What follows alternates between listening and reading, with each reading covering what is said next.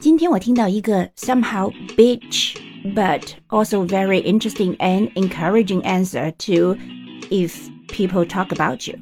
The answer is don't be sad about that.